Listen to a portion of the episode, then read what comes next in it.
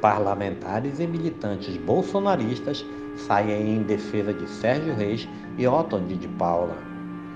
Alvos de operação da Polícia Federal nesta sexta-feira, o cantor Sérgio Reis e o deputado federal Otoni de Paula receberam o apoio de parlamentares aliados e personalidades ligadas ao presidente Jair Bolsonaro nas redes sociais. A Polícia Federal cumpriu mandados de busca e apreensão expedidos pelo Supremo Tribunal Federal a pedido da PGR, que apura manifestações contra as instituições e a democracia.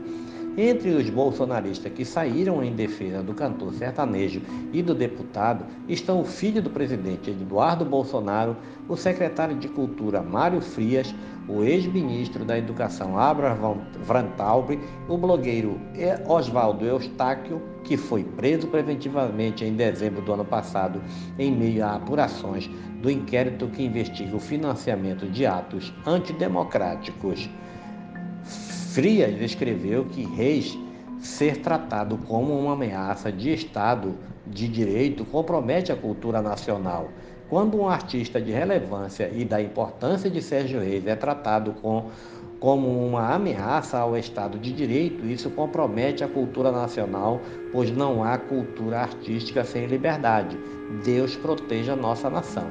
O deputado Eduardo Bolsonaro escreveu que os dois dos 29 alvos da PF são vítimas de Alexandre de Moraes. Sérgio Reis e pelo menos o deputado Otoni de Paula, neste momento, sendo vítimas de mandado de busca e apreensão ordenado por Alexandre de Moraes.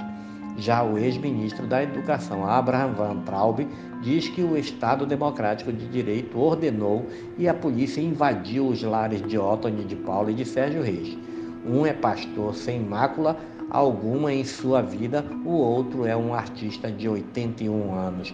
Proibiram a polícia de subir o morro ou de entrar nas universidades para combater o tráfico.